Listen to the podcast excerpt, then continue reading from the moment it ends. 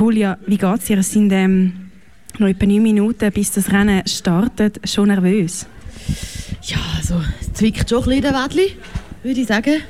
Aber ähm, ich bin auch sehr gut vorbereitet, äußerst, würde ich mal behaupten, für so einen schönen Sonntag.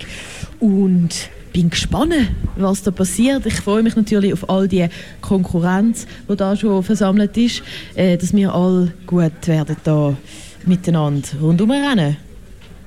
Okay, jetzt hast du gesagt, du bist gut vorbereitet. Ähm, wie hast du dich genau vorbereitet? Also ich habe jetzt vorher gesehen, Dehnen, das ist natürlich schon mal sehr gut. Aber hast du vielleicht auch noch so mentale und emotionale Vorbereitung gemacht? Weil ja. das ist natürlich jetzt ja nicht ganz einfach, das Vorhaben heute.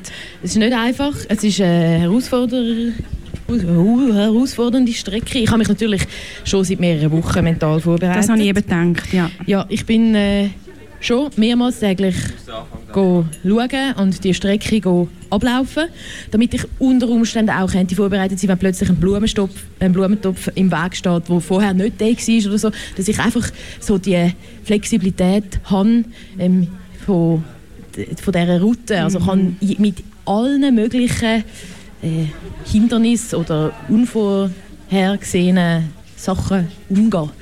Ja, ich, ich, ja, ich finde das absolut wichtig. Du hast jetzt da wirklich meiner Meinung nach auch so den springenden Punkt von dem heutigen Rennen bereits angesprochen. Ähm, die Flexibilität. Ich denke, man braucht da wirklich mentale, emotionale Flexibilität, aber auch Flexibilität natürlich in den Beinen, in den Knien. Es ist eine kurze Strecke, die wir heute werden rennen aber die Strecke hat es in sich. Julia, kannst du uns da vielleicht mal kurz sagen, was sind so die Hotpoints da heute auf dieser Strecke? Wo muss man aufpassen? Wo, wo kann es brenzlig werden?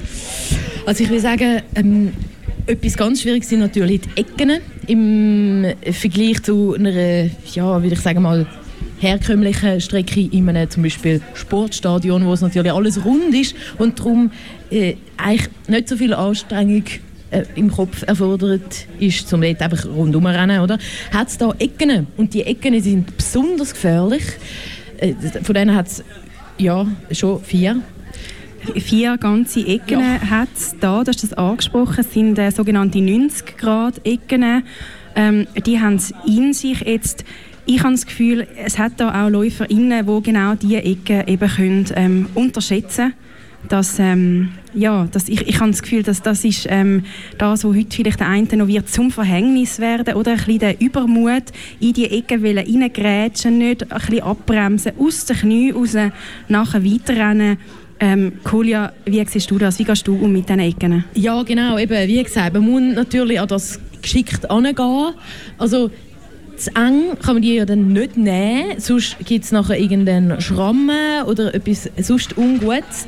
Ähm, aber zu weitläufig die umrennen ist natürlich auch nicht möglich. Also man kann schon nicht einfach das mit dem Rund dann irgendwie wollen abmildern, die Ecke. Das ist, es wird sich zeigen. Etwas anderes, sehr, sehr ähm, Spezielles an dieser Route und wirklich auch etwas, was uns wird herausfordern ist der Bodenbelag. Der Bodenbelag der ist wirklich eine verrückte Angelegenheit und ist eine Mischung aus so diesen Besetzesteinen und äh, normalem Teerboden. Ähm, Asphalt, sagt man auch. Mhm. Ähm, und das wird also schwierig. Dort einfach können äh, sowohl natürlich Schuhe technisch, mit, mit Sohlen, mit aber auch dann der Gewichtsverteilung und vielleicht eben Tempoanpassungen können auf den Boden reagieren, das ist Herausforderung. Das, ich finde das auch ganz ein wichtiger Punkt, den du da noch ansprichst, oder die Bodenverhältnisse, die da überhaupt nicht überall gleich sind. Oder ich sehe da bereits zwei, wo sich da am Einlaufen sind, jetzt da schon mal auf dem Boden. Ich denke, die werden wahrscheinlich jetzt auch noch auf den Asphalt übergehen. Das ist natürlich sehr clever, jetzt das zu machen. Wie siehst du mit den Ablenkungen? Oder wir sind da mitten in der Altstadt, also es hat da einige Läden, man könnte irgendwo gar noch ein bisschen ein Aperol trinken. Wie, bist du da, wie hast du da deinen Fokus gelegt? Wie bleibst du fokussiert auf deiner Strecke? Das ist natürlich sehr schwierig. Ich habe aber auch wiederum dort natürlich wochenlanges mentales Training. Ich habe mich im Verzicht geübt. Ich habe gerade gedacht, du sagst, ich habe natürlich jetzt jeden Abend Gaparölet, ich habe gar keine Lust mehr drauf.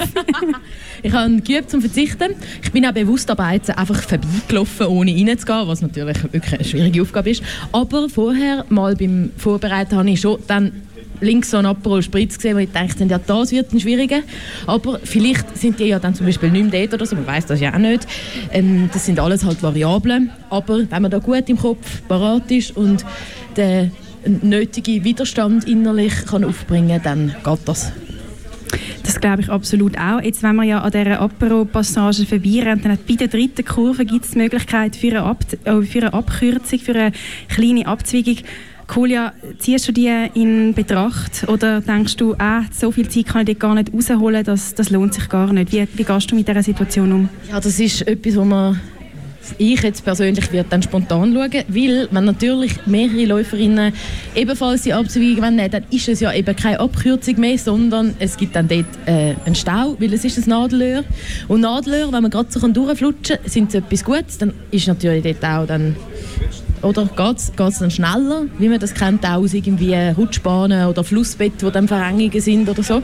Dann flutscht es schneller, aber dort könnte also das Gegenteil passieren, wenn es dort staut. Und darum werde ich sehr wahrscheinlich rausnehmen, aber wir werden das alles sehen.